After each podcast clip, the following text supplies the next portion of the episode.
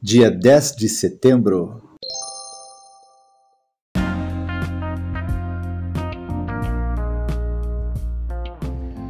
Bíblia Bom Dia, versão Nova Tradução na Linguagem de Hoje. Reflexões, Pastor Israel Belo de Azevedo. Áudio, Pastor Flávio Brim.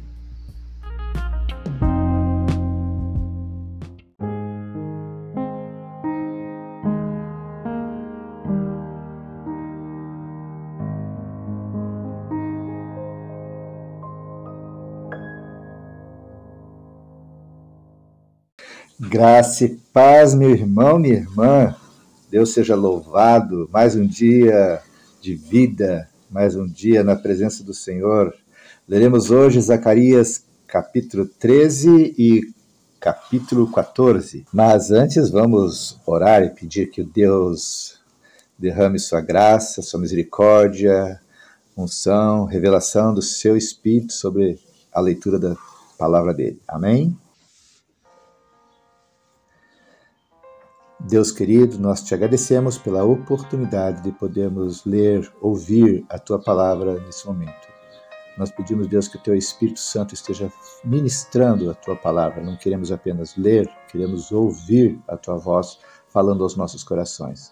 Pois oramos por isso no nome de Jesus. Amém.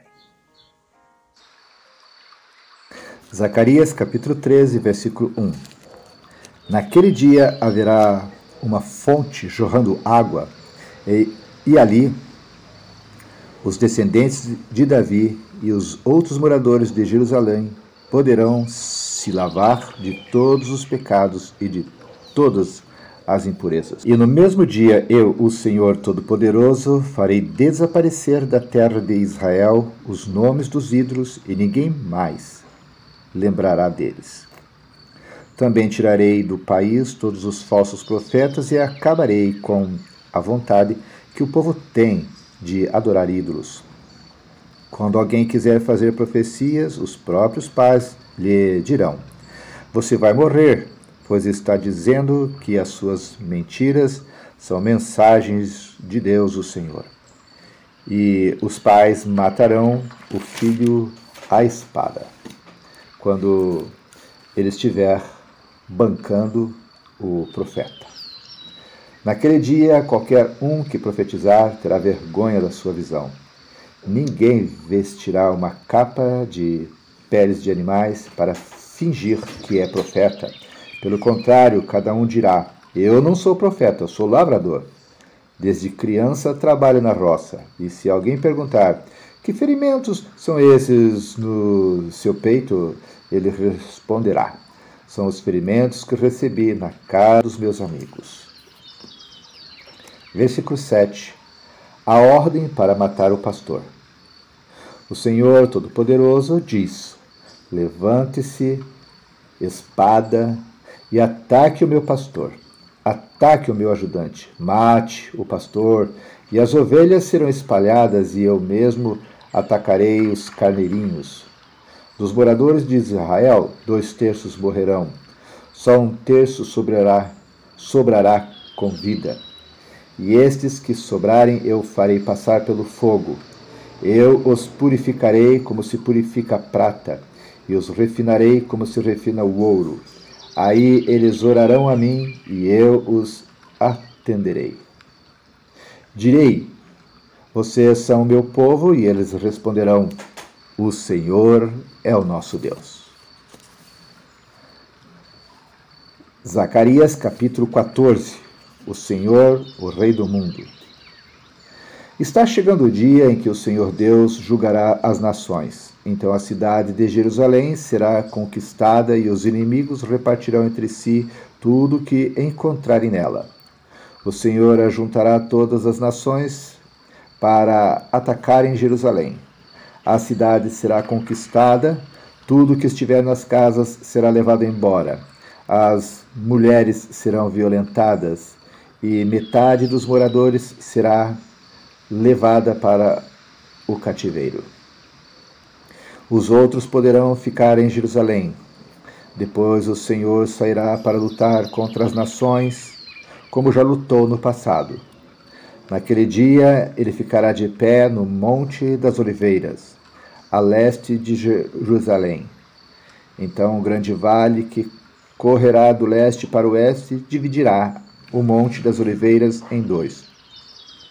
Metade do monte se afastará para o norte e a outra metade para o sul. Vocês fugirão da cidade por esse vale, que irá até Azal. Fugirão como os antepassados de vocês fugiram quando houve um terremoto no tempo do reinado de Uzias, rei de Judá. Então o Senhor meu Deus virá com todos os seus anjos. Da, daquele dia em diante, não fará mais frio, nem haverá geada, e não haverá mais escuridão haverá somente dia, pois o sol continuará a brilhar a noite inteira. Mas só o Senhor Deus sabe quando é que aquele dia vai chegar. Naquele dia haverá em Jerusalém fontes jorrando água fresca, metade irá para o Mar Morto e a outra metade para o Mar Mediterrâneo. As águas correrão o ano inteiro, tanto no verão como no inverno. O Senhor Deus será o Rei do mundo inteiro ele será o único Deus e todos o chamarão de Senhor. O país todo virará uma planície desde Geba, no norte, até Rimon, ao sul de Jerusalém. E Jerusalém será o lugar mais alto do país. Haverá gente morando ali, desde o portão de Benjamim até o portão da esquina, que antes era o portão antigo, e desde a torre de Hananel até os tanques onde é feito o vinho do rei. Nunca mais a cidade será destruída e os seus moradores viverão seguros. Versículo 12: O Senhor Deus castigará todos os povos que atacarem Jerusalém. Ele mandará uma praga que fará a carne deles apodrecer, estando eles ainda vivos, até os olhos e a língua apodrecerão. Naquele dia o Senhor fará com que eles fiquem tão confusos e assustados que cada um agarrará a pessoa que estiver ao seu lado e a atacará. Até os homens de Judá lutarão contra Jerusalém. Serão levadas embora todas as riquezas das nações vizinhas, isto é, grandes quantidades de ouro, de prata e de roupa. E a mesma praga que Deus vai mandar contra as pessoas vai atacar também todos os animais dos inimigos, isto é, os cavalos, as mulas, os camelos e os jumentos. Versículo 16: O Senhor será adorado em Jerusalém. Depois disso, todos os que sobrarem das nações que lutarem contra Jerusalém irão uma vez por ano até lá, a fim de adorar o Senhor Todo-Poderoso como Rei e para comemorar a festa das barracas. Se uma nação não for adorar o Rei, o Senhor Todo-Poderoso, então não cairá chuva naquele país. Se os egípcios não forem até Jerusalém para comemorar a festa das barracas, o Senhor Deus os castigará com a mesma praga que vai mandar sobre as outras nações. Este será o castigo que Deus vai mandar sobre o Egito e sobre qualquer outra nação que não for até Jerusalém para comemorar a festa das barracas. Naquele dia, até nos sininhos das rédeas dos cavalos será escrito isto: Separado para o Senhor e as janelas do templo serão tão sagradas como as bacias que estão em frente do altar. Em Jerusalém e em Judá, todas as panelas serão separadas para o Senhor Todo-Poderoso. Quando alguém for ao templo para oferecer um sacrifício a Deus, essa pessoa usará as suas panelas para cozinhar a carne que será oferecida. E naqueles dias não haverá nenhum vendedor no templo do Senhor Todo-Poderoso poderoso. Término da leitura de Zacarias.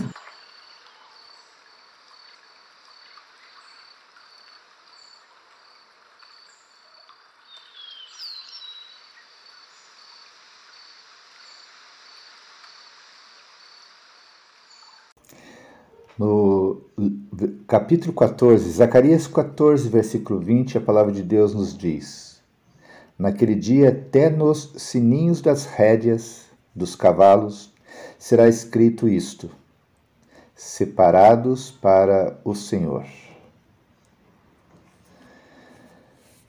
Para quem fazemos o que fazemos? Para quem vivemos? As respostas a essas perguntas definem o que fazemos e o que somos. Muitas vezes vemos nos automóveis um adesivo com as seguintes palavras: A serviço do Rei Jesus. Embora não saibamos as motivações da aplicação do adesivo, é assim que deveríamos viver. Devemos estar a serviço de Deus durante as 24 horas do dia. Estaremos a serviço de Deus quando, conversando com alguém, as palavras que saírem de nossos lábios forem de edificação. Quando aclamamos um time pelo qual torcemos, nosso canto sai dos mesmos lábios que louvam a Deus, para cujo louvor vivemos em tudo o que fazemos. Quando suamos o corpo no trabalho, suamos para Deus. Quando produzimos algo, seja o que for, é uma oferta para Deus. Quando entregamos nosso dízimo e nossas ofertas, nós os oferecemos a Deus como uma forma de culto. Somos separados por Deus para viver para Ele. Vivemos para Ele, vivendo no mundo em que estamos. Não precisamos estar num culto para sermos separados. Na verdade, somos separados quando estamos juntos com todos os outros. Ser separado não é um momento na vida. Ser separado é uma atitude diante da vida vivida para Deus. Os separados. Vamos orar? Senhor amado, Senhor querido, obrigado, Pai, pela reflexão da leitura da tua palavra. Bom seria, Senhor, que estivéssemos atentos em todo o tempo, sempre nos perguntando para quem fazemos o que fazemos ou para quem vivemos. Se as respostas a essas perguntas definem o que fazemos e o que somos, isso é algo preocupante. É possível, Senhor, que ao refletirmos e ao recordarmos o que acabamos de fazer, é, se tivéssemos a oportunidade, voltaríamos o tempo e tentaríamos fazer de forma diferente, porque é provável que algumas das coisas que nós fizemos, Senhor, nos trazem tristeza, nos trazem vergonha, nos trazem peso nos nossos corações. Nós não queremos, Senhor, que essas coisas que fizemos é, nos definam quem somos. Não queremos, Senhor, que essas coisas que fizemos definam para quem nós vivemos, porque se de fato vivemos para Ti, não deveríamos fazer muitas das coisas que fizemos. E se queremos, Senhor, continuar vivendo para Ti, então, Senhor, muitas das atitudes que temos vivido e realizado, feito, deveriam, Senhor, serem transformadas, mudadas, porque elas precisam refletir para quem vivemos. O texto dessa reflexão nos convida, nos desafia a estarmos a serviço de Deus durante 24 horas por dia, mas, Senhor, precisamos de revelação da tua parte para nos explicar o, o verdadeiro significado de estarmos à tua disposição 24 horas por dia. Confessamos, Senhor, que muitas vezes nós não compreendemos como fazer, como ser, ou como estar 24 horas disponíveis para Ti. Nós precisamos sim, Deus, sermos gratos por tudo que Tu tens nos dado. É, nossa vida realmente precisa ser agradecida porque Tu tens nos dado saúde, Tu tens nos dado dons, Tens nos dado talentos, Tu tens nos dado pais que nos amaram, nos sustentaram, Tu tens nos dado sabedoria, conhecimento, inteligência. Tu tens nos dado oportunidades que muitos às vezes não tiveram. Senhor, tu tens nos protegido de tantas tantos ataques das trevas do mundo contra nossas vidas e tu tens nos protegido. É, nós temos tantos motivos, Senhor, para te agradecer por isso, Senhor, nossa oração nesse momento é a oração de que nós queremos viver uma vida de fato, uma vida daqueles que são separados. Senhor, nós não somos igual ao mundo. Nós não queremos ser iguais às, pessoas que não te conhecem. Nós te conhecemos. Nossos pais nos ensinaram quem somos em Cristo Jesus. Senhor, te pedimos, Deus, que no decorrer desse dia, no decorrer, Senhor, dos próximos dias, possamos viver uma vida que glorifique o teu nome, que te traga alegria e que quando tu olhares para nós, não importa onde nós estivermos, tu possas no teu coração dizer: ali está o meu filho, ali está a minha filha, que realmente é separado, porque eu vivo naquele coração, eu vivo naquela vida e é, ele vive de forma separada. Ó Deus, que essa possa ser a tua resposta à nossa oração. Nós queremos sim sermos pessoas separadas. Não que o mundo diga que somos, não que as pessoas digam que, que somos. Não, a opinião das pessoas não é a mais relevante, embora seja importante, porque somos testemunhas vivas para elas também da tua palavra. Somos aqueles que pregam com o nosso testemunho, mas de fato, Senhor, é, nós não queremos ser como os sepulcros caiados lindos, pintados por fora, mas por dentro, Senhor, muitas vezes é, corrompidos. Nós queremos, Senhor, que a nossa vida, e tu sabes muito bem quem somos por dentro e por fora, seja coerente é, com a tua palavra, com a tua santidade, que possamos dizer que e confessar que realmente somos separados para a tua glória. É a nossa oração agradecidos no nome de Jesus Cristo. Amém, Senhor.